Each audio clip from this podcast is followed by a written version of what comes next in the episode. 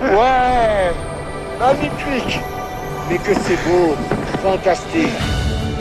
Luc Bonnard est un chef d'entreprise et alpiniste. Il a mené en 2010 une expédition pour nettoyer l'Everest. Il nous raconte comment s'est effectuée cette opération. Donc en fait, on a commencé un peu à nettoyer autour du camp de base pour voir un peu les déchets qu'on pouvait qu'on pouvait récolter. Et puis après, euh, notre objectif c'était de nettoyer le, le, le, camp. Alors le camp 1 est pas très sale, visible, enfin bizarrement c'est pas très très sale.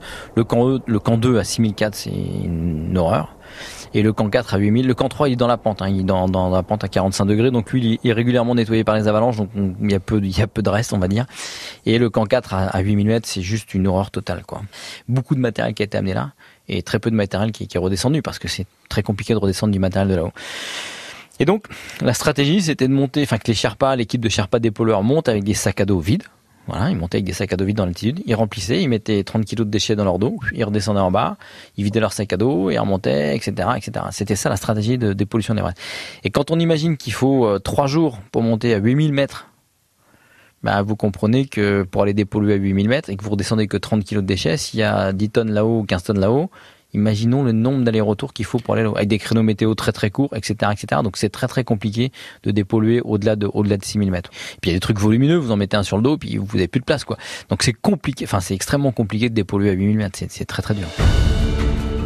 Mais vous avez constaté le réchauffement climatique qui justement fait ressortir ces déchets. Hein. Ouais, c'est le réchauffement climatique parce que bah voilà, on a trouvé des déchets de, de, de l'époque des pionniers de l'Everest et ils ressortent aujourd'hui c'est bien signe qu'il y a un réchauffement climatique. Et donc plus ça va aller, plus on trouvera des déchets et plus ils seront anciens. Donc c'est un peu un truc, un, un puissant fond. Quoi. Et tous les déchets étaient descendus donc au camp de base, triés, remis dans des sacs pour les redescendre bien sûr au village. Ouais, c'est ça. Alors donc euh, donc le premier le premier step c'était Namche Bazar où euh, où il y avait un four un four népalais, mais bon, on peut brûler tout ce qui est brûlable, on l'a au moins brûlé dans cet endroit-là. Euh.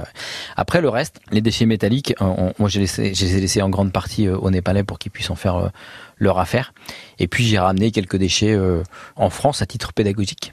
J'ai dans mon bureau euh, de travail une bouteille d'oxygène euh, et tous les gens me posent la question de savoir si c'est avec cette bouteille-là que je suis monté là-haut. J'ai dit non, cette bouteille-là date de 1988.